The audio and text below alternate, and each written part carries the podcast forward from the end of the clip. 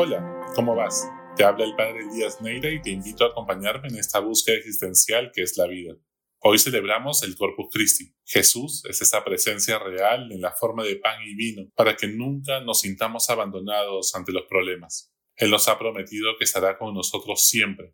La Eucaristía es ese pedacito de cielo ya presente aquí en la tierra. Es Jesús que se sacrifica por nuestros pecados para perdonarnos. Es la comunión el signo de unidad y fraternidad entre todos los seres humanos de diversas culturas, posturas políticas, razas y lenguas. Es acción de gracias ante tantas maravillas que Dios ha hecho con nosotros. La Eucaristía es principio y culmen de la vida cristiana. Estamos llamados a ser lo que comemos, a ser otros Cristos aquí en la tierra y también en las redes sociales no solo en los momentos bonitos, sino ser líderes que trascienden y generan comunión y fraternidad entre todos los hermanos invitados a esta cena de Jesús.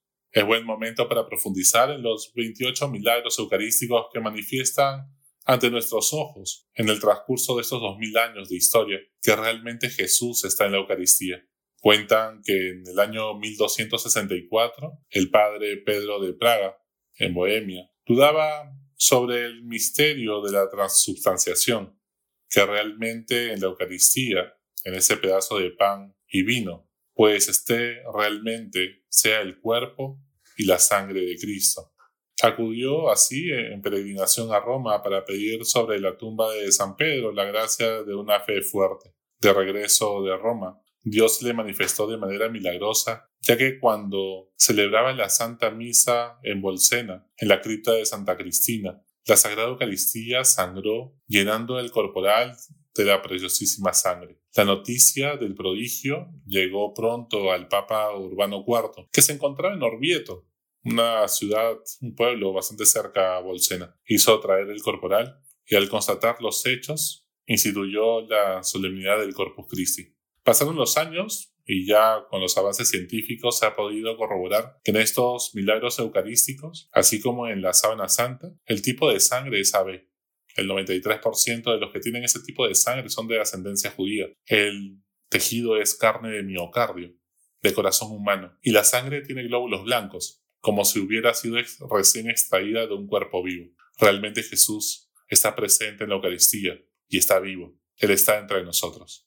Pues hoy también son las elecciones aquí en Perú. Muchos dirán por fin, de una vez que se aclare el panorama. Estamos hartos de tanto debate. Pues es probable que salga quien salga elegido presidente, no se acabe la polarización y conflictos sociales hoy, sino que nos van a acompañar un buen tiempo, dadas las circunstancias. Bueno, tenemos que aprender que no se trata de ejercer nuestra ciudadanía e interesarnos por la política cada cinco años. La democracia no es solo votar de vez en cuando. Por ello, te invito a tener en cuenta esos 12 consejos para seguir a Jesús en las redes sociales, para ser coherentes entre nuestra identidad cristiana, lo que comulgamos, y también lo que nosotros tenemos que vivir. Además, esa vida también se expresa en la realidad virtual, que ahora es más real que la misma presencialidad. Muchas veces hemos puesto todos nuestros esfuerzos en defender la doctrina de Jesús, pero no en seguir su ejemplo y su pedagogía. No basta enseñar lo que Jesús decía, sino que hay que actuar como él vivía. Aquí van algunos consejos para imitar a Jesús en las redes sociales y en Internet en general, y de esta manera ejercer nuestra ciudadanía digital. Primero, respira. No seas tan dramático. Tómate tu tiempo. Reza un momento. No se te va a caer Twitter ni va a quebrar WhatsApp porque te des un tiempo antes de contestar. Recuerda tener una mirada contemplativa de la vida. Toma distancia emocional, contempla las cosas en perspectiva. Luego, centrado en tu interior, contesta y comparte. Segundo, no seas tan egocéntrico. No busques solo desahogarte en las redes sociales. Busca escuchar para comprender, no para responder. El mundo no gira alrededor tuyo. No eres, pues, siempre la víctima ni tampoco el héroe. El mundo seguirá dando vueltas cuando tú y yo no estemos. Cuando no quepa tu ego en tu papada, sal y mira el cielo, contempla las estrellas y date cuenta de lo chiquitos que somos. Te dará un poco de perspectiva y no tomarte las cosas tan en serio. Tercero, no dejes que te roben la esperanza. No te dejes aplastar por visiones catastróficas de la vida, por más crítica que se vea la realidad en este momento. Con la ayuda de Dios nos adaptaremos y saldremos adelante, y el Perú seguirá existiendo y la gente irá a trabajar al día siguiente de las elecciones. Reza y anima a los demás, siempre con alegría, siempre con paz. Cuarto, habla desde la humildad. Nadie es dueño de la verdad, solo Dios. No vengas acá a enseñar. No eres alguien que va a llenar de conocimientos los cerebros vacíos y medios idiotizados de tus rivales. No tienes que tener la última palabra en cada debate. ¿Buscas la verdad o buscas vencer a tu rival de turno? Es un ganar-ganar. No caigas en el simplismo sin matices de creer que la realidad es negro o blanco solamente. No se trata de tener la razón para gritársela en la cara a los ignorantes, sino de convencer al otro. Sí, con vencer, vencer juntos. Se trata de preparar el corazón y la mente para un encuentro. La verdad se tiene que decir con amor y humildad, para que no lastime, no hiera el ego del otro, ni se cierre con prejuicios. Quinto, tiende puentes en vez de muros. Empatiza. Con todos, sí, con todos. Escucha a quienes piensan distinto y síguelos para engañar al algoritmo y evitar oír solo tu propio eco. No insultes ni agredas. Fortalecer relaciones es más importante que demostrar que sabes. Sexto, no compartas fake news, noticias falsas, ni te intoxiques de las mismas. Lee primero el artículo antes de compartir. ¿Estás seguro que todo lo que compartes es porque lo has leído? Revisa si las fuentes son confiables. No te dejes llevar por los titulares. Dicen que solamente el 30% lee el artículo y el 70% se queda solamente con el titular. Tú no caigas en eso. Analiza los sesgos de las personas y organizaciones que están detrás de cada noticia.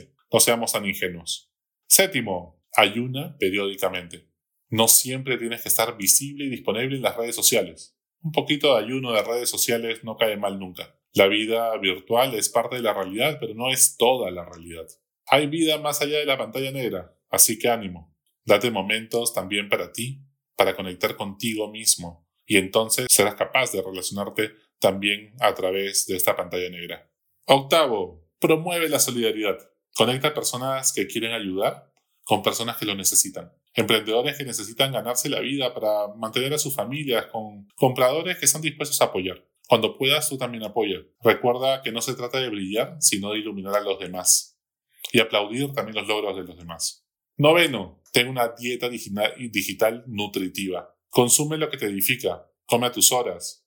Igual, consume datos a tus horas para no distraerte de tus rutinas y hábitos que son necesarios también. Mira que más valioso que el dinero es tu tiempo y algo más valioso que tu tiempo es tu atención. ¿A qué vas a dedicar tu atención? ¿Cuánto tiempo? Es importante pensar en esas cosas, reflexionar y no solamente actuar en automático. Décimo, que tu huella digital sea auténtica. No hagas nada anónimamente que no harías en público. Cada meme o video que compartas, cada comentario que tuitees, cada sitio al que entres, piensa si lo harías en público delante de tu familia, amigos y colaboradores. Si no, mejor no lo hagas. Décimo primero, solo Dios cambia a la gente. Eso solo lo puede hacer Dios. Suéltalo.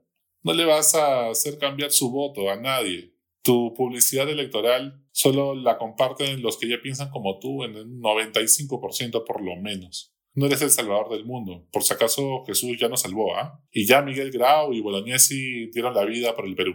Por si acaso, nomás digo.